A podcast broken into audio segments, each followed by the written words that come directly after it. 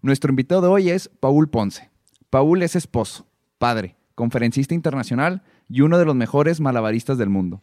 Es la sexta generación de una familia de artistas, lo que lo ha llevado a presentarse en algunos de los circos más famosos del mundo, como el Circo du Soleil. Combinar su arte con su fe lo ha llevado a misionar con ello por el mundo, así como a presentarse también ante el Papa. Sin más que agregar, te dejamos con el episodio. El podcast católico en donde no encontrarás el típico contenido de evangelización. Aquí, Horacio Torres y yo, Hernando de María, tenemos conversaciones sin filtro con los testigos del Evangelio que están definiendo el rumbo de la iglesia. Laicos, sacerdotes y religiosos que se salieron de su zona de confort para hacer lo que Jesús les pedía. Esto es Testigos. Paul, muchísimas gracias por regalarnos este tiempo que sabemos que es muy preciado porque pues sabemos que siendo padre de familia, digo, nosotros lo vivimos en carne propia, despegarse un ratito de la familia a veces eso es un poquito doloroso y lo valoramos muchísimo. Muchísimas gracias por estar por aquí. Ah, soy yo el que doy las gracias. Gracias por tenerme en su programa y me da muchísima felicidad de poder compartir este momento con ustedes y con todos los que nos están escuchando. Pues muchas gracias, Pablo, y bienvenido. Yo creo que, mira, con toda tu experiencia, la gente va a sacar muchas cosas de aquí para aplicar en su vida diaria, en su vida profesional y en su vida cristiana. Entonces, siempre le decimos a los invitados, no se nos asusten porque aquí arrancamos como, como de lleno, ¿no? Entonces, Paul, pues tienes, tienes como un, un background, ¿no? Como muy interesante, toda una familia de artistas, eh, a los nueve años, si no mal recuerdo, debutaste, sales luego después junto con tus papás, que eso me sorprendió mucho en America's Got Talent. Te has presentado en hoteles, circos, ajá, en shows de la NBA, Papa Benedicto XVI, Papa Francisco.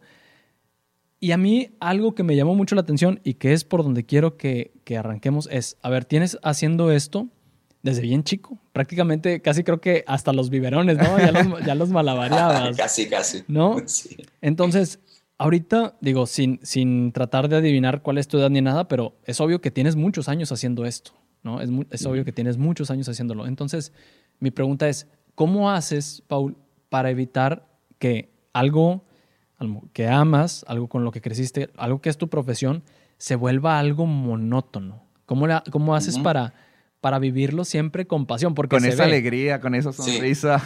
porque se nota. Sí. Pero eh, hay una fórmula y es la que uso siempre. Para mí, cada vez que salgo al escenario, lo primero que hago es mirar las caras de las personas que están sentadas viendo el espectáculo.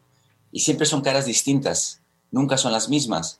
Y apenas yo miro sus caras, me da una sensación de alegría y de, energía y de fuerza para darle el mejor espectáculo. Porque yo me digo en ese momento, estas personas que me están viendo, quizás sea la primera vez y la última vez que me ven. Entonces no tengo otra oportunidad, otro chance para darle mi mejor espectáculo. Y eso es lo que me motiva, lo que me lleva a hacer e intentar hacer mi mejor espectáculo en esa ocasión. Y da igual si en ese día tengo dos o tres espectáculos, da igual si estoy haciendo la misma rutina varias semanas, varios meses o años, pero cada espectáculo es único y yo lo siento. Eh, además uno siente ese, ese, nerviosismo, ¿no? que cuando uno sale al escenario te, te dan esas mariposas en el estómago. Eso nunca se va. Ni con todos los años. Pero a ver, e, eso es cuando te presentas, ¿no? Pero eso implica que, pues también lo tienes que hacer por fuera. Entonces, ¿cómo, cómo evitas perder la pasión también o, entrar en la monotonía del, día a día, ¿no? Porque, y, te lo pregunto porque gente de la que nos está escuchando, pues tienen trabajos y muchas veces el trabajo se puede volver algo como muy repetitivo. Claro. ¿No? De, de pues, oye, pues todos los días vengo y me siento en la computadora. Paul, oye, todos los días se pone a hacer malabares, ¿no? Entonces, ¿cómo, ¿cómo, llevas eso al día a día, no? También eso es otro, otro sentimiento que uno siente delante de Dios, porque sabes que cada día es un regalo. No, no todos los días son iguales y Dios te da esa oportunidad, esa bendición de tener este día. Si Dios te lo ha permitido con salud, con, con lo que tú tienes, ya es mucho. Entonces, ser muy agradecido con el día que te da. Y si, y si tu misión es estar en el escritorio y trabajar en la computadora o hacer malabares, da igual, la misión que sea. Lo importante es que lo hagas con esa felicidad y ese agradecimiento y con el renovada, la renovada ganas de, de poder hacer lo mejor posible en ese día. Solamente tenemos un día y también es otra de los de las fórmulas que yo vivo, ¿no? Eh, gracias a Santa Teresita del Niño Jesús que nos dice, solo tienes hoy. En este día es el único día que tienes y no tienes otra oportunidad más que hoy de ser la mejor persona posible. Yo lo he puesto en el mundo artístico, en mi forma de presentarme hacia el público, pero sin duda alguna también estoy viviendo día a día cuando me despierto cada mañana. Me recordaste a un, libro que estoy leyendo ahorita que se llama El alma de todo apostolado. Te, te, lo recomiendo mucho, es muy bueno, es de un monje trapense este, de 1920, 19 por allá, ¿no? Ya es un libro un poco, un poco viejo. Me lo recordaste cuando dijiste, da igual si es sentado en un escritorio, da igual si es haciendo malabares, porque este monje hace, hace referencia a, y dice, a ver, por ejemplo, la Virgen María, ¿no? Y José, ¿no? San José. Estoy seguro que ellos tenían una vida interior tan fuerte, escribe el monje, que a ellos les daba igual si su misión era la de tener que llevar la educación, la crianza del Mesías, o si les hubiera tocado simplemente ser un judío más de aquella época, ellos igual hubieran hecho todo con amor, con constancia, con y eso para mí fue así como porque como que a veces estamos buscando las cosas grandes, ¿no? O lo que traiga así y eso que dijiste me, me, me recordó a eso que justo traigo en el corazón muy presente es que es tan importante saber, saberse que Dios te, quiere utilizar para una misión, aunque estés afuera en el jardín recogiendo tomates. Si es, si es la, la, misión que Dios te ha dado y lo haces con amor, tiene un valor increíble. Entonces, da igual donde estés o donde Dios te ponga, pero tienes que estar ahí donde Dios te ha puesto con todo el amor posible. Y esa es la realización que siente el ser humano, sabiendo que estás haciendo la voluntad de Dios.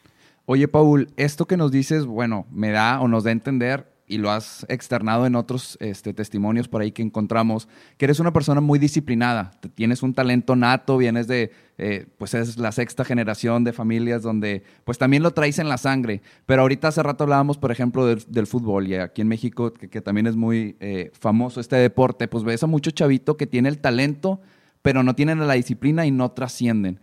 ¿Tú en qué momento llegas a ser o ¿Tienes esa conciencia de que la disciplina es más importante que el talento? Esa es una pregunta. Y una vez, ¿cómo logras ser disciplinado? Porque me dices, pues sí, la disciplina, el amor y demás, pero ¿cómo hago esto? O sea, ¿cuáles son los primeros pasos que debería de yo de hacer para poder tener hábitos, disciplinas que me lleguen pues a trascender, ¿no?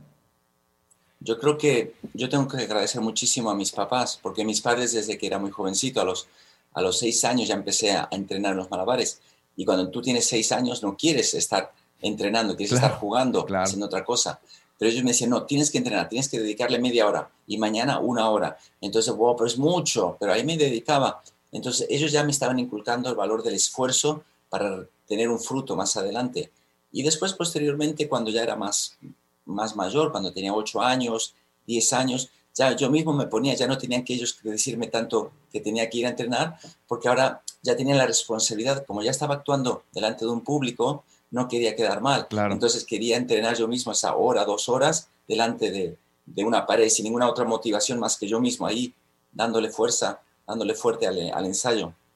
Y eso yo creo que eso resultó a enseñarme lo que significaba la perseverancia Después, cuando tuve mi conversión a los 21 años, cuando todo empezó a cambiar delante de, Dios, ya entonces eh, sentía que la perseverancia era un don muy importante, que era una virtud imprescindible en la necesidad de mi trabajo y de mi fe y de mi, apostolado. En todo lo que estaba viviendo, si no perseveraba, pues iba a caer. Entonces la perseverancia eh, se, cuajó como algo muy importante en todo lo que fue mi vida desde joven hasta ahora.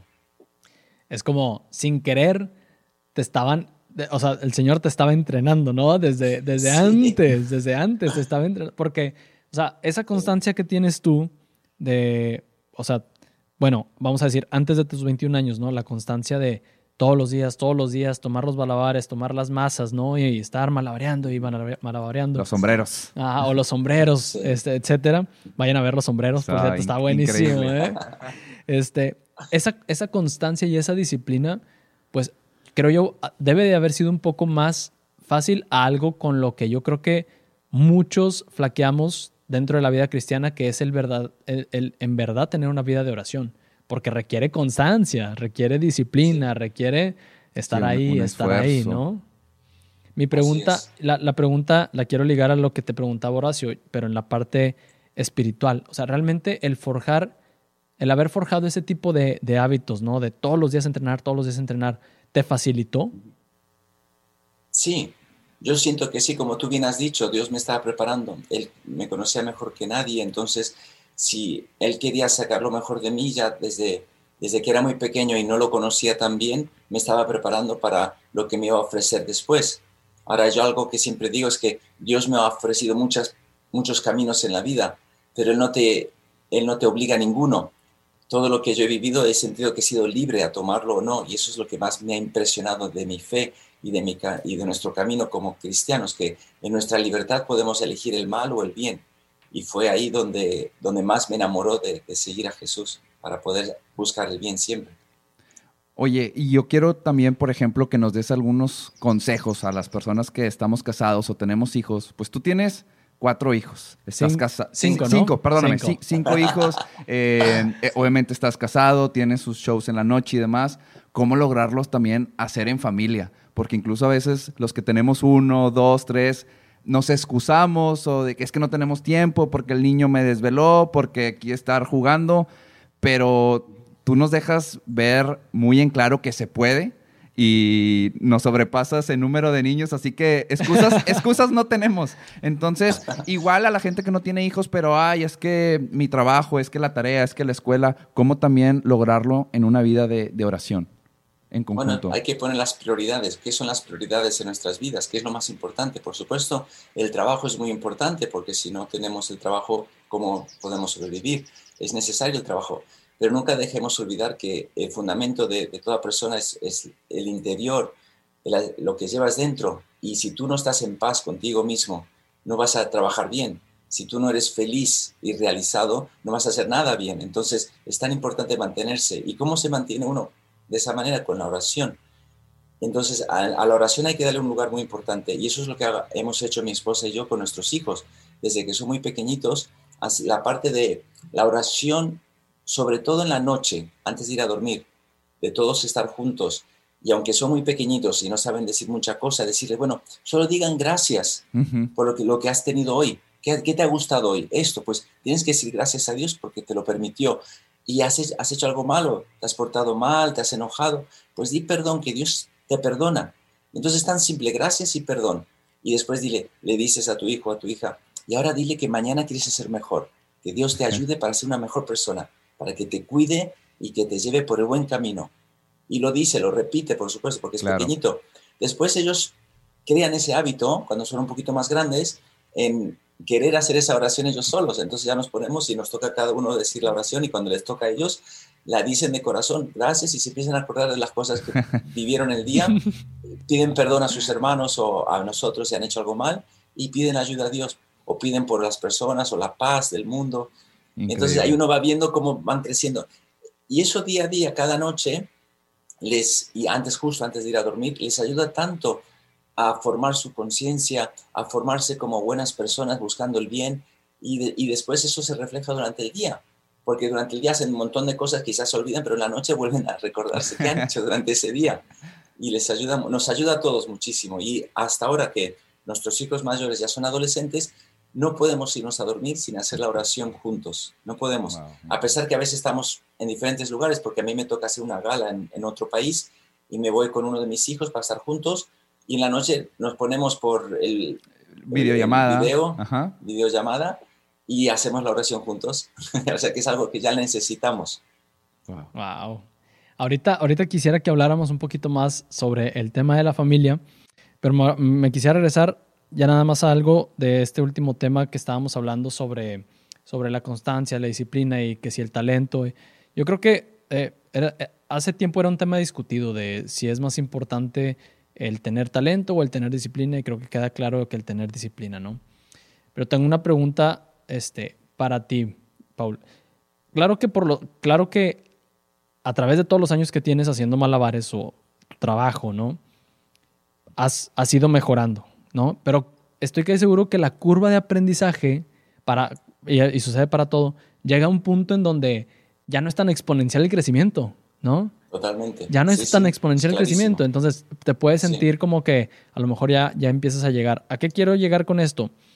¿Tú crees que gente que está a lo mejor en sus 20, en sus 30 y que dice, a ver, es que yo veo artistas y me gustaría vivir de mi arte, o sea, trabajar porque soy bueno, tengo, tengo talento nato con la guitarra, este, pero creo que es tarde para empezar, eh, porque, no sé, lo que sea, no, soy muy bueno pintando, pero también creo que cantando.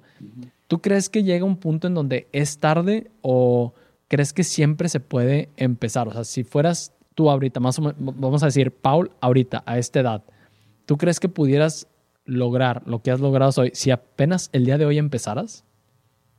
Seguramente no en lo técnico, en lo que es la técnica de los malabares, porque se requiere muchísimos años de entrenamiento, pero eso no quita que a lo mejor podría tener el mismo éxito si hago algo diferente que utilice los dones que tengo ahora o los dones que quisiera desarrollar. Entonces, eh, depende cómo lo vendas, cómo, cómo te propongas presentarte. Y eso puede ir para un músico, un cantante, si él se siente que no tiene el tiempo o, la, o, la, o el talento o la, disciplina para poder entrenarse más, para llegar a ser mejor todavía, pero con lo que tiene lo puede desarrollar de alguna manera que gusta al público, que lo pueda vender, que, que tenga éxito aquello que está haciendo, entonces va a tener éxito. Mm. Porque yo he visto en casos de malabaristas que no han entrenado mucho o todos los años que, que estoy entrenando yo, pero con algo que hacen pueden hacer algo menos que estoy haciendo yo, pero lo hacen muy bien de una manera simpática, cómica y, dándole un, un, twist, un cambio a aquello que presentan que le gusta al público, porque el público es el que manda. Tú tienes éxito a, base de cuánto te quiere el público, o cuántos contratos recibes, o cuántas llamadas de eventos te llaman por todas partes del mundo. Entonces, ese es el, eh, vamos a decir, el, eh, el termómetro de cuánto éxito tienes. Entonces, ahí verlo, si si tú presentas algo sin mucho ensayo, pero que tiene una buena presentación y tienes éxito, entonces nunca es tarde para ninguna persona, depende cómo lo quieras presentar. Oye, Paul, y en este, en este tema, ¿te ha pasado que tú hayas tenido así como el sueño o el anhelo de presentarte en algún lugar y que no te llamaban y no te invitaban o no, y tú tuviste que ir a tocar la puerta?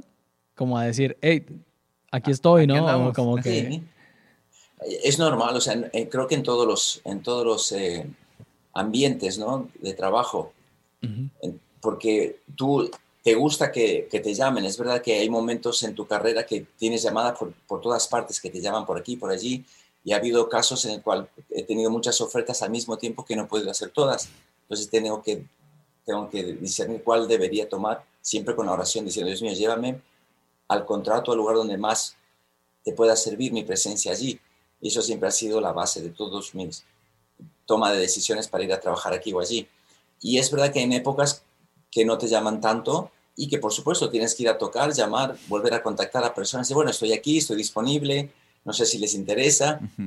Eh, yo creo que en todos los ambientes de trabajo van a tener esas situaciones en las cuales te va muy bien y en otros no tan bien y tienes que moverte, enviar tu currículum por aquí, por allí para ver si, si te van a, a contratar pero yo nunca lo, eh, lo he temido o, o, lo he sentido como algo, o una dificultad, quiero decir. Lo que sí he sentido es que todo lo que hago, como yo lo pongo en las manos de Dios, digo, bueno, Dios mío, si es tu voluntad, llévame allí. Entonces, si no pasa, digo, bueno, porque no, no es lo que más conviene. Dios tiene otros planes. Y hasta ahora, durante todos estos años, décadas de carrera, he visto que Dios me ha llevado por un lugar muy, muy bueno, muy bonito y soy muy agradecido. Entonces, no me puedo quejar. Oye, Paul, ¿y te ha pasado que ah, una de esas veces que hayas tenido así como múltiples contratos y que dices, ¿y a dónde tengo que ir? ¿No? Y que tú lo hayas puesto en oración y que la corazonada te dijera, como que, como que el Espíritu Santo, ¿no? Es ahí. Pero que tú dijeras, yo, es que yo quería ir allá, ¿no? Y que no, pero es que es, ahí. ¿Te ha pasado algo así? Y si sí, quisiera que, si nos puedes contar la historia, que, la, que nos la contaras y qué sucedió, porque normalmente en, en, mi experiencia, cuando sucede eso, realmente el Señor después te confirma por qué, ¿no? Ya, ya cuando estás en el lugar dices, eh, con razón me mandó por acá, aunque yo quería ir por allá. Totalmente, sí me ha pasado muchísimas veces. Ha habido lugares que he querido ir y por alguna u otra razón no se ha realizado, pensando yo que sí, este es el lugar donde tengo que ir y no fui y después resulta que era mejor no haber ido ahí porque cuando, al otro lugar que fui hubo una serie de circunstancias que me mostraron que era la voluntad de Dios que estuviera allí, sea para ayudar, sea para mi propia carrera, pero eso lo he visto muchísimas veces. Entonces ya eso me hace confiar en Dios totalmente. Una en particular. sí. Bueno, recuerdo que eh, antes de dar un año de colaborador, eh, eh, antes de irme un año, cuando tuve la conversión, eso fue, yo tendría unos 24, 25 años, y, dije, bueno, voy a dejar todo por un año y me voy a, dar un año para la iglesia, dedicarme un año a Dios. Y, tenía, y temía, porque una vez que me vaya, mis agentes artísticos seguro que van a pensar que estoy loco y no me van a dar los mejores contratos. Y yo estaba en Monte Carlo, hay dos espectáculos este, para los artistas, ¿no? En, la época de los 90.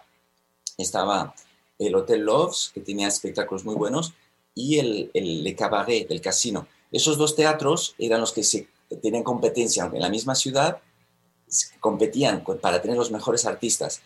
Y si trabajabas en uno, no trabajabas en otro. Si trabajabas en este, no trabajabas en el otro. Entonces había que elegir. Y yo siempre estaba trabajando en el cabaret siempre. Llevaba tres temporadas diferentes en diferentes años que me contrataban.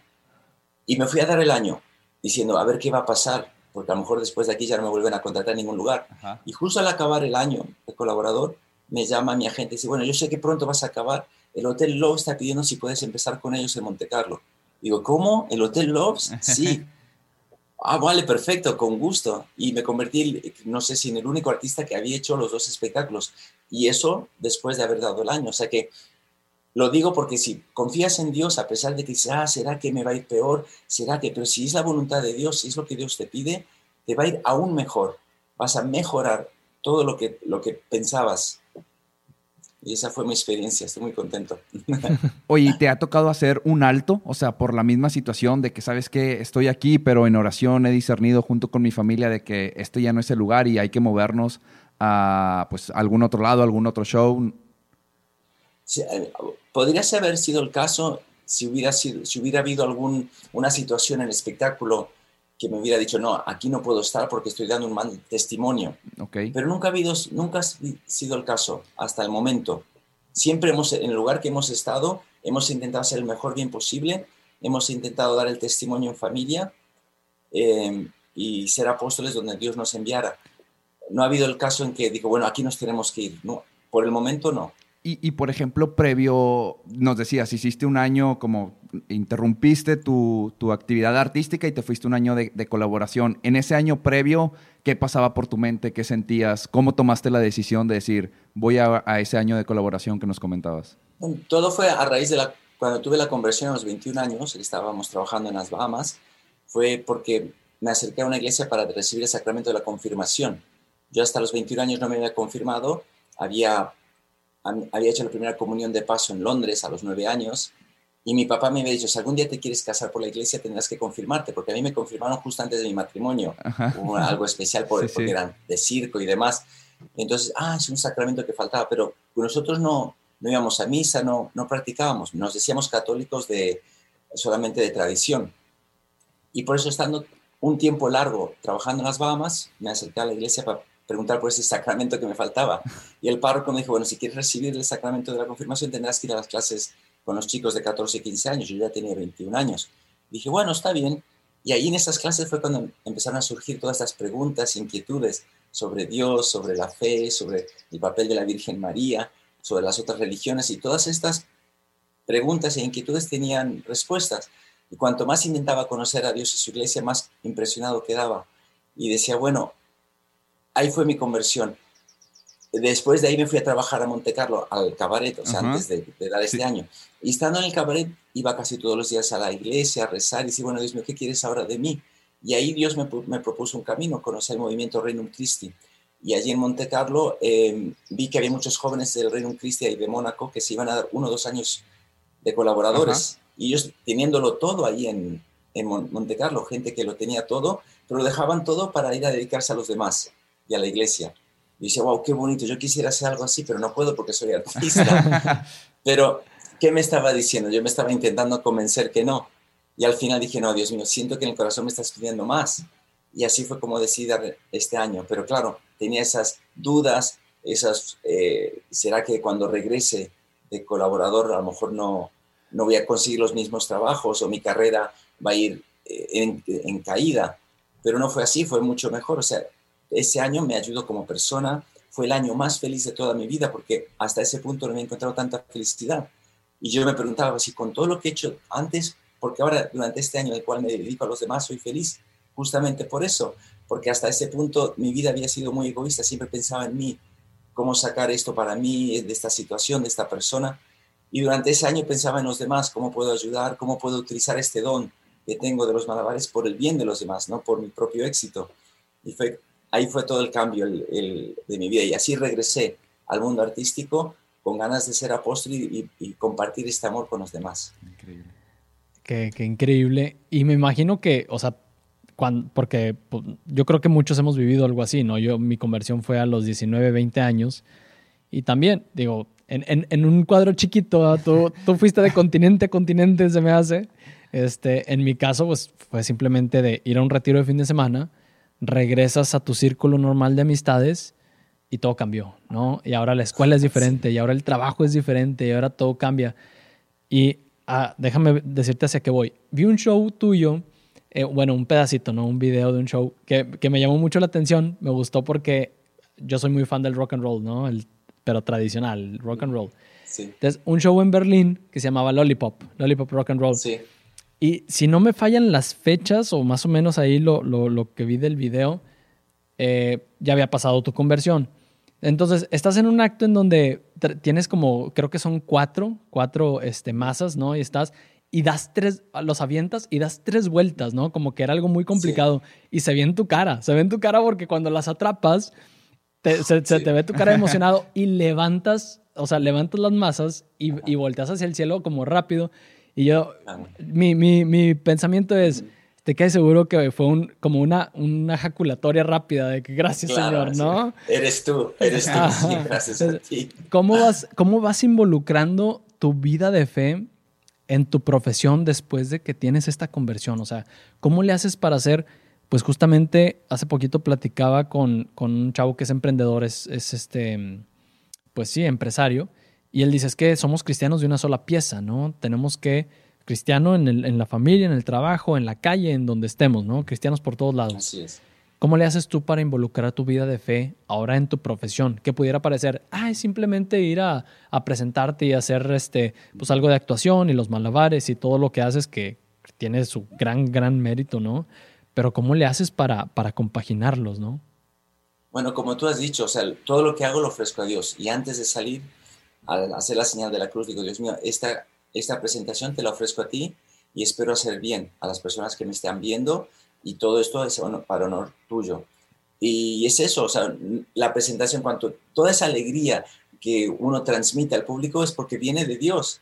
Entonces, si yo estoy sonriendo, si estoy mirando las caras del público, si estoy muy feliz, es porque Dios me ama.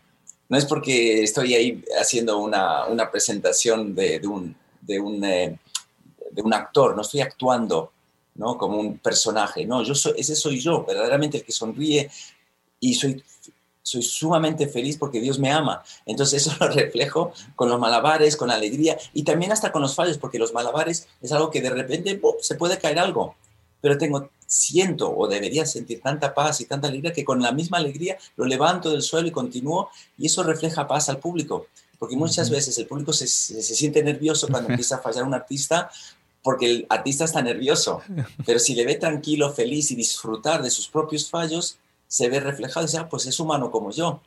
Y además lo está tomando bien. Y entonces eh, de ahí puedes sacar una enseñanza también. Oye, y por ejemplo, en, este mundo artístico, me imagino que a veces el, ambiente es complicado, ¿no? ¿Cómo le haces para vivir una coherencia entre el trabajo, la fe? Por ahí nos, en tu testimonio platicabas en una anécdota donde vas con tu novia, no recuerdo el país, donde pides dos habitaciones para vivir separados, por ahí te dicen de que, ay, nos has exagerado y demás, pero ¿cómo le haces para vivir esa coherencia entre tu trabajo este, y tu vida de oración personal? Es importante porque si no existe la coherencia, pues, ¿dónde, ¿por qué estamos viviendo con dos caras? Es, no vivirías en paz. Todo eso de la coherencia empezó también cuando yo empecé a tener esa conversión en las Bahamas y yo decía, yo quería ser bueno con mis amigos como mis amigos en el catecismo, pero después cuando volví al mundo artístico con mis otros amigos, continuaba haciendo las cosas malas que estaba acostumbrado a hacer. Y esa doble vida no me daba paz. Entonces yo rezaba diciendo, Dios mío, ayúdame a ser coherente, no solo cuando es fácil, sino cuando también más me cuesta. Y si tienes fe en Dios, Dios te va a ayudar. Entonces veía que era posible vivir coherentemente tu fe en todo lugar. Y cuanto más la intentaba vivir con la ayuda de Dios, más feliz era. Entonces resultaba que me sentía realizado. Y fue así como empezamos el noviazgo con mi novia, que después es mi esposa, em, y toda nuestra vida familiar y en el mundo artístico siempre tiene que vivirse en la coherencia, si no, no estaríamos en paz. Yo tengo que agradecer mucho a Dios que cuando conocí a mi, a mi esposa, ella desde el principio buscaba hacer la voluntad de Dios, al igual que yo. Entonces fue mucho más fácil vivir el noviazgo buscando hacer la voluntad de Dios, vivir el noviazgo en la castidad y a pesar de que uno está viajando por el mundo o eran situaciones difíciles y de tentación, pero que Dios nos ayudó, nos guió, porque vivíamos el día a día. Cada día queríamos ser fieles a Dios, ir uno al otro, y eso nos mantuvo paso a paso, día a día, llegar en castidad al día de nuestro matrimonio. Es, es increíble porque, por ejemplo, tú que viajas alrededor del mundo, a veces dices tú, Dios, ¿cómo me va a presentar personas que pues hagan o estén en la misma línea que, que, nosotros. Me imagino que un tip pudiera ser, o por lo que nos quieres compartir, la oración, ¿no? ¿Qué, qué es lo que quiere Dios de mí y lo que tú este, le pedías a Él en, en, en, la misma oración? Pero si nos pudieras a lo mejor dejar tres tips concretos para que la gente se los pudiera llevar en decir, esto hice yo que me funcionó para ser coherente en mi relación trabajo, vida espiritual, ¿qué nos pudieras dejar? ¿O qué le pudieras dejar a la gente? Bueno, sí, yo creo que está, está todo ligado en la base de la oración, pero otro aspecto muy importante es saber que uno está siempre en la presencia de Dios, pero por el bien. O sea, Dios te está cuidando. Mucha gente dice, ah, no, vivir en la presencia de Dios me da miedo porque siempre Dios me está mirando. Pero es al revés, Dios siempre te mira con amor, es tu Padre y quiere lo mejor para ti. Entonces, saberte, estés donde estés, vayas donde vayas, que Dios te está cuidando, eso te hace sentirte protegido y de naturaleza hacer esa ejaculatoria, es decir, Dios mío, te quiero mucho, Dios mío, gracias porque estoy aquí, gracias, gracias porque respiro, porque tengo salud. Entonces, esa, esa relación personal constante con Dios ha sido muy importante durante, durante todo mi trayecto, sobre todo en la espera de encontrar a mi futura esposa y, en, y ahora con mi familia, sabiéndome siempre en la presencia de Dios para mantenerme siempre fiel a Él, a mi familia y, y a las personas que me rodean yo creo que ese es el, tip más importante. Eh, después, nunca, eh, ¿cómo se dice? Entristecerse si caes o tienes algún fallo, porque somos todos humanos. Siempre está la confesión, siempre están los sacramentos y Dios quiere que te vuelvas a parar y seas eh, fiel de nuevo. Antes de casarme yo he vivido una vida muy loca, pero Dios me perdonó y me dio otra oportunidad. Y así es siempre en la vida. Dios te puede dar eh, una nueva vida, una, una, nueva oportunidad si de verdad lo quieres. Y, y gracias a eso uno vive en presencia de Dios, sabiendo que Dios siempre te va a cuidar. Y así eh, te renuevas en la confesión, te renuevas en tu oración y en tu donación hacia los demás. Yo creo que eso es lo que ha sido la base de, eh, del proceso hasta este momento y la perseverancia. Buenísimo. Oye, y hablando específicamente, así, muy específico sobre la castidad, que yo creo que es un tema pues muy relevante en estos días en donde pues sí, el, mundo está sumamente sexualizado, ¿no? Por todos lados se nos ofrece. Eh, hace poco platicaba con un chavo que trabaja con una asociación que se llama Fight the New Drug. No sé si escuchó esa asociación que crea, trata de crear conciencia sobre el impacto de la pornografía. Y decía, el problema es que, por ejemplo, antes la pornografía tú la buscabas, ahora casi creo que la pornografía viene y te busca a ti. Este, Y estamos, sobre todo las nuevas generaciones que vienen, están bueno, estamos muy, muy, muy vulnerables a eso. Tú, con esta historia, por ejemplo, la de donde pediste dos habitaciones, ¿no? Algo completamente contracorriente.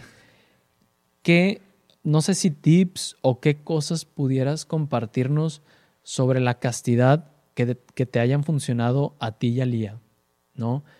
Claro, la oración, pero por ejemplo, me llama la atención esto. Siento que es algo que a lo mejor habían platicado, ¿no? Y no fue como, a ver, vamos a hablar sobre esto desde antes, no sé. Eh, yo, ya estoy imaginando, pero te, cedo la palabra para saber qué, pudiera funcionar, ¿no? Y más en tú que estuviste en un mundo así como complicado donde, pues, a ver, ¿cómo que se va de viaje con la novia? O cómo que la novia va de viaje con él, ¿no? ya, ya sabes que la gente luego, luego se da para mal pensar. Claro. No, sí, la decisión de cuando ella, para que ella viniese conmigo durante los últimos meses antes de casarnos, para ver el mundo artístico de qué se trataba y cómo vivía este apostolado, era necesario, pero siempre y cuando encontremos familias que se puedan hospedar. Pero cuando ella se decidió venir, nos, me tocó contratos en Nueva Zelanda y Australia, y por eso es que necesitaba dos habitaciones, el cual el productor se reía, dice, pero ¿para qué necesitas dos habitaciones si, vienes, si es tu novia con la cual vienes aquí al espectáculo? Porque no estamos casados, le decía, se reía, ¿no?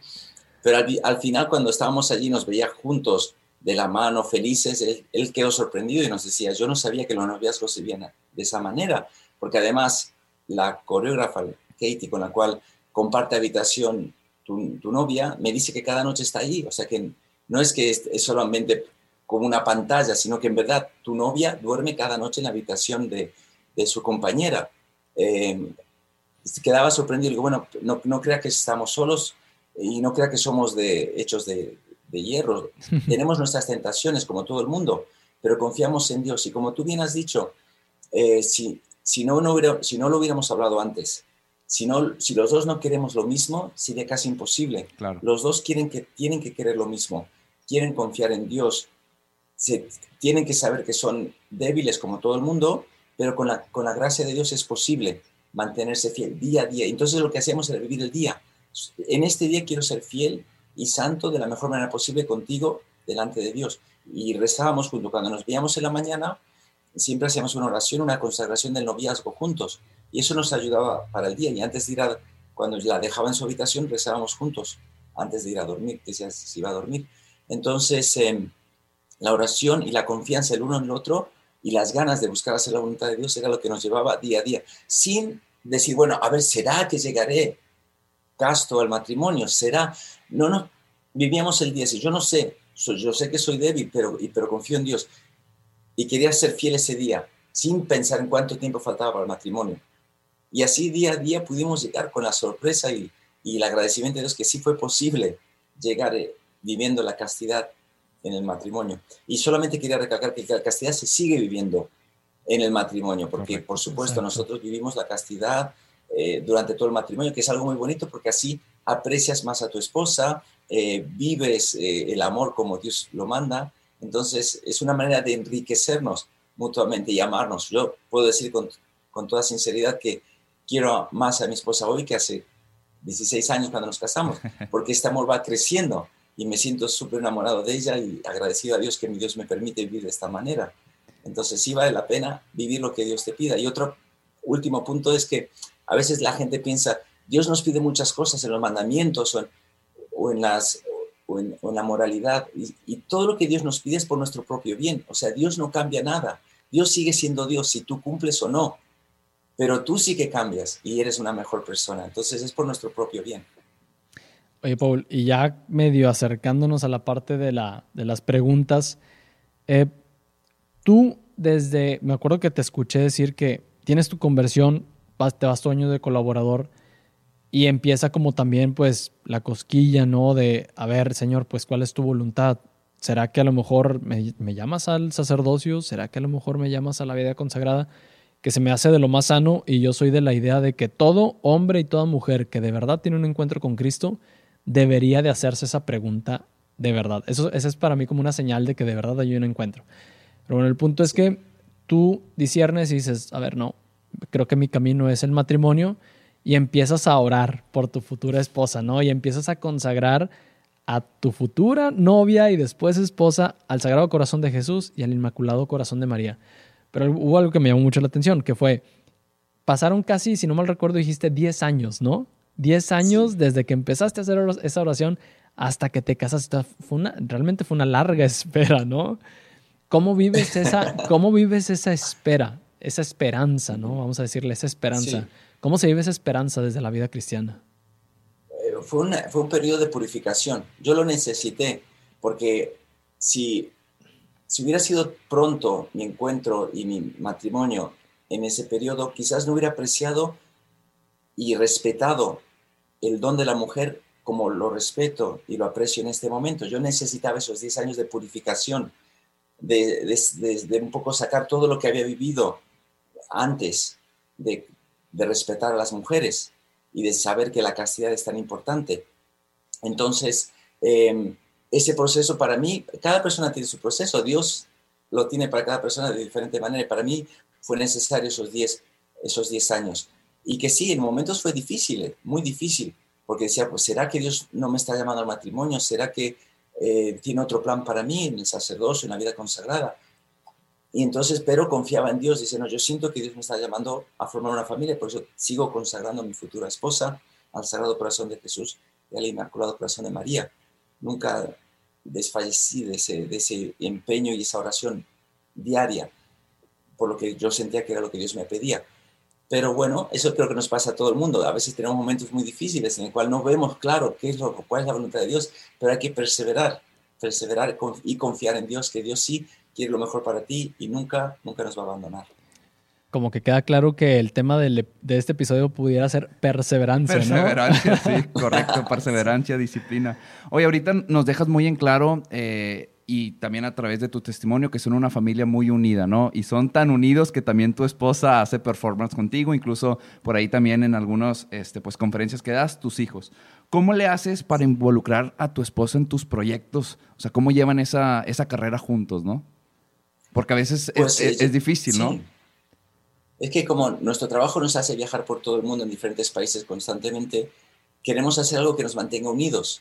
Y nos, nos encanta que este trabajo nos permite estar unidos no solamente en la ciudad donde trabajamos, sino en el escenario. Nos encanta. Quizás para otras parejas no es lo ideal porque ellos necesitan su espacio, su momento, pero para nosotros al contrario, necesitamos estar juntos todo el tiempo. Nos sentimos más felices de esa manera y disfrutando también del escenario, disfrutando del público juntos. Entonces, así ha sido el, eh, todo el, trayecto, desde que ella comenzó a ensayar rutinas y diferentes habilidades eh, de, artísticas, hasta el momento que nuestros hijos también con ya edades más avanzadas, de 5 o 6 añitos, empezaron también a entrenarse. Ahora todos, todos se entrenan. El más pequeño tiene 4 años y ya acaba de comenzar también a entrenar los malabares. Por tanto, somos una familia no solo que reza junta, sino que, que, trabaja y se presenta junta. Oye, ¿y cómo fue ese inicio de? Porque, a ver, Lía, por lo que recuerdo, pues venía de haber estado en un discernimiento como de dos años o algo por el estilo con las laicas consagradas, ¿no? Con las religiosas consagradas del Reino. No sé si el Reino Christi, pero. Sí, sí. Eh, entonces viene de este, de este camino y luego se topa contigo y empiezan a ser novios y un mundo, o sea, es, un giro. Nunca había hecho un malabar en su vida, ¿verdad? es, un giro yo Creo que en esta historia la que más mérito tiene es ella, porque es increíble cómo ella, pasando de, esta vida, viviendo en una ciudad ahí en Brasil, en Blumenau, con su familia, mm, discerniendo su vocación dos años, sintiendo que Dios quizá la llamaba a consagrar su vida y después diciendo, no, yo lo que quiero es, creo que Dios no me llama a consagrarme, pero quiero ofrecer mi tiempo a Dios eh, en la iglesia. Entonces me voy de un año de colaboradora y fue así que la conocí en Guadalajara, en México. Y entonces eh, todo ha sido un proceso y después cuando me conoce a mí y ve qué tipo de trabajo llevo, qué tipo de apostolado, sentirse llamada a esto y ahora vivirlo de una manera feliz, tranquila y realizada, es un gran mérito de ella y de Dios a través de ella. Entonces, muy felices de, de cómo has, ha pasado en su vida todo lo que vivió y lo que está viviendo en este momento. Paul, yo sé que la envidia no es cristiana, pero tengo que decir que de cierta forma te envidio un poco. ¿eh? en, el, sentido de esto que, que, platicas, o sea, es algo que, que, es un tema que mi esposa y yo también traemos mucho con mis niños, que también estamos buscando la forma de cómo hacer algo en donde podamos estar todo el tiempo juntos, ¿no? Entonces, ahorita que tú lo dices y que, y que entrenan juntos y que este que el otro, sí, güey, que Qué padre, Que hace como con un es muy lindo. Queremos ser como eso nos hace estar muy agradecidos. nos, nos, hace ser muy agradecidos porque sabemos que es un que lo normal es que el esposo se va a trabajar en la mañana y vuelve por la tarde, recibe los hijos. Pero estar todo el tiempo juntos ha sido una bendición tan grande para nosotros porque además los mayores han hecho toda su primaria, eh, sus estudios a distancia, que el gobierno de España te permite hacerlo si demuestras que tú tienes una profesión o, tienes impedimentos de ir a un colegio, te envía todo el trabajo para que lo hagas online y con libros de texto. Y te puedes presentar a los exámenes en las embajadas españolas de diferentes países. Toda primaria y principios de secundaria el mayor ha hecho toda a distancia. Recién ahora, por primera vez estando en este contrato de un año en Las Vegas, están yendo nuestros hijos a un colegio eh, presencial. Entonces la primera vez no han tenido esa experiencia. Y les, les resulta bastante más fácil que estar estudiando a distancia, porque ahí necesitan la disciplina, el estudio y prepararse los exámenes solos, sin ayuda de profesores aquí, con otros compañeros y con los profesores, lo siente que lo están llevando mucho mejor y están sacando muy buena nota. Entonces se nota que se han, han, trabajado muy bien durante todo este, todos estos años. Pero sí, muy agradecidos que podemos viajar de esta manera y, y hacer todo siempre juntos. Y ellos también lo viven con mucho agradecimiento. Entonces, nada más que decir gracias, Dios mío, por lo que nos permites vivir. Qué bendición, Paul. Qué bendición. Oye, pues vamos a pasar a la, segunda parte, a la parte de las, de las preguntas concretas. Como no estás acá, o desgraciadamente nosotros no estamos allá. La siguiente pues, la vamos a hacer ahí en Las Vegas. Voy, a, voy, a, voy a tener que sacar aquí la. O en Europa, a lo mejor. O en Europa, Sí, sí, sí. en donde te toque estar. En donde te toque estar, ahí vamos a ir contigo. Yo voy a hacer de tu mano, voy a sacar la pregunta, te la leo. Te la leo y este, la respondes y de ahí nos agarramos con el resto de las preguntas, ¿vale? Si fueras el joven de los cinco panes y dos peces, ¿qué sería lo que tú traerías de comida? Pues no sé, a mí me impacta muchísimo la generosidad del, niño, ¿no? Del chico, del joven, porque él em, cuando se acerca a los apóstoles y da todo lo que él tiene, no piensa en sí mismo, porque dice, si yo doy esto, se, los van a, se lo van a comer y me quedo yo sin nada. él no piensa que va a haber un milagro, él solo piensa que va a dar todo lo que tiene. Em, lo que yo traería es todo mi ser, porque cuando te acercas a Jesús y no le das todo, no vas a recibir el ciento por uno. Entonces es dar todo lo que tú tienes. Yo doy mis malabares, doy mi familia, doy mi salud, doy mi todo. Entonces todo es de Dios. Y que Dios haga con él lo que él quiera. Y él siempre lo multiplica cientos por uno. Entonces uno lo ve en el milagro de los cinco panes y dos peces, como multiplicó aquel, aquella donación del niño, de este joven, a tantos otros. Y eso lo hace con cada uno de nosotros con nuestras vidas. Cuando damos de lo nuestro, si damos poco será poco, pero si damos todo lo que tenemos como este joven, será mucho más el resultado. Se nota que, que Paul bien metido en su vida espiritual. Pero al 100. Porque, déjame te explico por qué, Paul. Porque esta pregunta la diseñamos para que eh, quien la recibe lo que diga es, pues este joven traía sus cinco panes y dos peces, ¿no? Que era su comida. Entonces la pregunta realmente detrás de es también, ¿cuál es tu comida favorita? Exacto. Sí, es como yo traería pizza. O sea, en lugar de darles panes y peces, yo les llevaría pizza. Pero, pero buenísima la primera respuesta, ¿eh? Pero Unos taquitos. Yo unos taquitos. Uh. ¿De veras? Me encantan. Taquitos al pastor. Uh. Ah, muy bien. Bien. ¿Con, piña o sin piña? Claro, con piña. Ah, buenísimo. Cilantro y picante y todo. Buenísimo. Oye, Paul, eh, ¿el, ¿el mejor consejo de vida que te han dado? El mejor consejo de vida que me han dado, pues no lo sé. Hay tantos consejos tan bonitos que me han dado. Uno que ahorita a lo mejor recuerdes. A ver, uno que recuerde ahora. Déjame pensar. Yo creo que eh, es muy importante lo que me dijo mi mamá una vez y que se me quedó antes de, tener esta conversión hacia Dios. Y siempre me ha dicho mi mamá, haz bien a los demás, haz bien siempre a los demás porque todo esto lo recibirás tú más tarde. O sea, sin ningún eh, background, sin nada detrás de, religioso, ella siempre me dijo algo muy evangélico, que hacer el bien a todo el mundo, porque después todo eso lo vas a volver a recibir más adelante. Yo pienso que ha sido un testimonio de mi madre y un consejo muy importante que, se ha mantenido durante toda la vida. Buenísimo. Eh, el peor consejo espiritual que te hayan dado, si es que te han, que te han dado alguno? No quiere decir que lo tomas, que lo pusiste en práctica ni nada, sino que lo escuchaste y dijiste, oh, bueno, este tal vez no, no es lo mejor.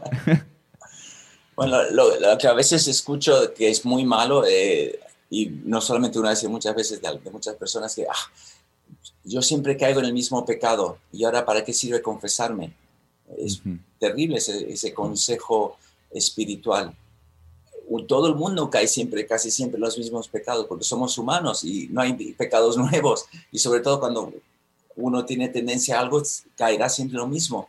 Entonces, es importantísimo confesarse, es importantísimo volver a, ponerse de pie, no quedarse tirado en el suelo, en el barro, sino mirar hacia arriba, confiar en Dios y renovarse. Porque como nosotros tenemos un día, cada día es una nueva vida, cada vez que te confiesas es una nueva vida. Entonces siempre tenemos esa oportunidad de volver a comenzar. Buenísimo. Paul, tú pues obviamente estás a lo largo de tu vida en muchos lugares, a pesar de que somos una, misma iglesia, pues hay diferentes culturas, ¿no? Y, por eso me gusta un poquito esta, esta pregunta. ¿Algo de la iglesia que quisieras cambiar? Empezando por ti, ¿verdad? Como la Madre Teresa de Calcuta, pero a lo mejor algo que tú digas, la forma en cómo los laicos se involucran, a lo mejor deberían de involucrarse más. A lo mejor la forma en como, no sé, más disposición de, que haya más horarios de confesión, no sé, estoy diciendo cosas al, aire, de lo mejor de lo que te haya tocado ver, que digas, podemos ser mejores ahí. Nosotros como familia siempre nos acercamos a las iglesias en cualquier parte del mundo, donde estemos, sea en Alemania, o sea en Japón, o en Australia, o aquí en Estados Unidos, y siempre vamos a la iglesia local, formamos parte de la comunidad de la iglesia y nos sentimos en casa. Entonces, estamos en la casa de nuestro Padre y recibimos los sacramentos. Estamos felices de que podemos estar allí. Ahora, por supuesto, como cada familia, siempre hay cosas que uno dice, ay, pues no estaría, no está tan perfecto. La perfección, ¿por qué? Porque somos humanos. Claro. Eh, y el humano tiene sus fallos, tiene sus debilidades. Entonces, a lo mejor el párroco no tiene tanto carisma o en la manera que, dice la homilía, o cuando te vas a confesar, no, te, no sé, más difícil, eh, o sea, o más corta la confesión, tú haces una confesión muy buena y ya enseguida te da la absolución y no te da ningún comentario. Son pequeños detalles, pero eso, esos detalles no vienen de Dios, sino vienen del ser humano, porque somos humanos. Pero no quita que está la gracia ahí, no quita que Dios está presente en el perdón, no quita que tú vas a recibir la misma Eucaristía a Jesucristo. Entonces la iglesia es eso, para mí la iglesia es lo fundamental, no es eh, los pequeños detalles que pueden o no cambiarse. Yo no soy quien para decir qué puede cambiar yo estoy ahí para formar parte de la mejor manera posible y, ser, intentar ser lo mejor posible para los que me rodean. Bien. Eh, ¿Algún libro que haya marcado un antes y un después en tu vida espiritual? Pues sí lo hay. en mi conversión leí la historia de un alma de Santa Teresita del Niño Jesús y eso me ayudó muchísimo a cambiar, muchísimo, porque su manera tan simple de explicar las cosas y de vivir su fe me, dejó con, la boca abierta de que con cuánta simplicidad se puede vivir la vida espiritual. Porque uno siempre, antes de leer este libro, yo pensaba que, claro, como todo el mundo, que la vida de los santos, la, vida de santidad, de ser una mejor persona, era un trabajo muy arduo, difícil y, e imposible para cualquier persona. Solamente los santos podían llegar santos. O sea, tú ya te imaginabas que el santo era ya santo. Pero no, en Santa Teresita nos enseñó que cosas tan simples como ir a, la ladera y sacar en vez de un yogur, sacar una manzana porque es lo que menos te apetece y comértela por amor en vez de comerte el yogur y que nadie lo ve, pero solo Dios lo ve, ya estás haciendo un acto de amor que, que tiene muchísimo valor, de, ser simpático con las personas que, que menos te agradan. Aunque nadie lo ve, Dios lo ve. Entonces, esos detalles de verdad, y cuando tú vas viendo eso día a día, te vas formando una, un espíritu de, eh, muy cercano a Dios. Entonces, veía que ese camino era muy posible. Tanto así que cuando, después de haber leído libros, siempre que mis primeros contactos con un artista y cuando empezaba a hablar de la fe y demás, ah, te voy a comprar un libro. Yo le compraba siempre el libro de, de Santa Teresita a las personas con las que me encontraba. Bien. Oye, ¿alguna película, serie, documental o show que creas que todo mundo debería de ver. No necesariamente, obviamente, tiene que ser católico, pero tú digas, mira, este está al 100. El show de Paul Ponce y su familia. Ah. No, no. Ese tienen que verlo en vivo, porque es verdad que hay muchos videos y demás que están muy bonitos en internet, pero no, no quita la experiencia de verlo en, en vivo y en directo, ¿no? De cara a cara, porque ahí nos ven en verdad cómo estamos sudando, cómo estamos divirtiéndonos y cómo estamos dándonos totalmente al público. Yo creo que esa es la mejor experiencia. Ojalá que algún día eh, los, los oyentes y ustedes mismos nos puedan ver en directo, en vivo y en directo. Pero películas hay tantas tan bonitas. Recientemente hay un documental de Netflix que vi muy bonito sobre el Papa Francisco hablando de las personas mayores. Y, y ese, no recuerdo su nombre, eh, pero habla, son cuatro episodios y el cual desde el principio hasta el último episodio, el Papa Francisco nos va diciendo eh, diferentes eh, opiniones sobre la vejez, sobre el amor, sobre la amistad y que valen la pena. Ese es el que más me ha gustado últimamente y lo recuerdo mucho. Bien. En esta vida matrimonial y de noviazgo que, que, llevas, ¿alguna lección memorable que te haya dejado tu esposa? Que tú digas, esta lección, híjole, nunca se me va a olvidar. Wow, hay tantas. Yo creo que lo que, lo que más me ha, marcado en, en, el noviazgo es la, la forma de, de, de, de mi esposa, de mi novia en esa época, de confiar en Dios totalmente. O sea, Daba igual lo que yo le decía, decía, mira, nos toca ir aquí o tenemos que hacer esto. Y lo que ella respondía constantemente era, ok, vamos. Ella estaba feliz por ir. Entonces, eso fue lo que más me sorprendió. Porque lo normal es que o te pone alguna duda o algún pero, porque somos humanos, ¿no? Pero ella jamás lo, lo, hizo.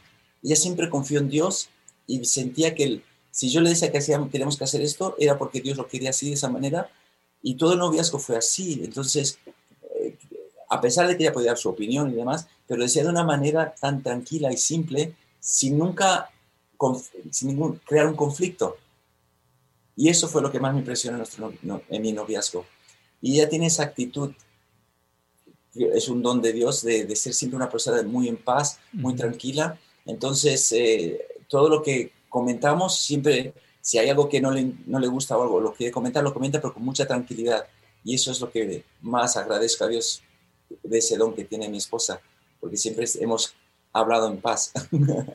Increíble. Pues, Paul, pues muchísimas gracias. Antes de pasar a la última pregunta, eh, pues algo que quisieras agregar a toda la comunidad que nos escucha, a toda la audiencia, donde te pudiéramos encontrar, eh, algo que nos quieras compartir nada, que agradezco a todo el mundo que hayas estado hasta este momento escuchando el podcast. Les agradezco de todo corazón. Les animo a que sigan adelante porque cada vida es una misión. Todo el mundo tiene una misión diferente, pero lo que sí es lo mismo es que es una misión para ser plenamente felices. Entonces les animo a que sean plenamente felices. Y la única manera de encontrar la felicidad plena es haciendo la voluntad de Dios. Eso es lo que quisiera compartir como último pensamiento. Y me pueden encontrar en las redes sociales, ahí estoy en todas en la página web mía, paulponce.com, en la parte de abajo están todas las redes en, la cual ahí están los enlaces para poder seguirme o contactarme si, si. Pues nada, muchas gracias a todos los que están escuchando, que Dios les bendiga y mucho ánimo en todo. Gracias. Y si alguien tiene una vuelta ya a Las Vegas, pues que vaya a, tu show, ah, ¿no? Totalmente. Estamos en el Hotel Río, en un espectáculo que se llama Wow, y allí les espero para que nos vean en, en persona. Buenísimo. Vamos a pasar a la última eh, pregunta. Llega Jesús, se pone enfrente de, ti, te va a decir, oye Pau, pues te voy a eliminar, te voy a borrar la memoria, pero no nos preguntes por qué es Jesús y él puede hacer básicamente lo que quiera. y te va a decir, pero te voy a borrar la memoria, pero solamente te puedo dejar tres aprendizajes sin los que no pudieras este, vivir o quisieras siempre recordar. ¿Cuáles serían esos tres aprendizajes con los que te gustaría conservar siempre? Yo creo que los aprendizajes que me gustaría, me gustaría quedarme serían los, los tres espirituales con los cuales yo vivo tan, tan feliz en este momento. Saber que Dios siempre está presente en todo momento. Em, saber que si yo hago la voluntad de Dios soy plenamente feliz.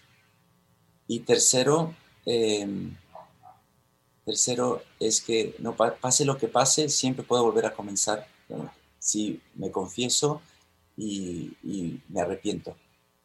Entonces los tres son espirituales. No digo nada de mi familia y demás, porque espero que estén siempre ahí conmigo, pero yo creo que si fuesen espirituales, esos serían los tres. Y bueno, hasta aquí nuestro episodio del día de hoy. Muchas gracias por llegar hasta aquí. Recuerda que nos ayudas muchísimo en darle por ahí al botón de suscribir si estás en YouTube, el follow en Spotify. También ayúdanos a compartir, tagueanos en nuestras redes sociales, en Instagram, Testigos Podcast. Eh, no se olviden también, si estás escuchándonos en, Spotify, ayúdanos con tus comentarios, picarle por ahí a las cinco estrellitas si te gustó este episodio y compartirlo con alguien que sepas que le va a ser de mucho provecho. También no, no olvides este, inscribirte a nuestro newsletter. Testigos.mx y ahí abajito le das un poquito de scroll hacia abajo, nos dejas tu nombre, tu correo y de manera mensual te vamos a hacer llegar más contenido para tu vida espiritual, para tu vida profesional y para que crezcas en tu vida personal también. Adiós.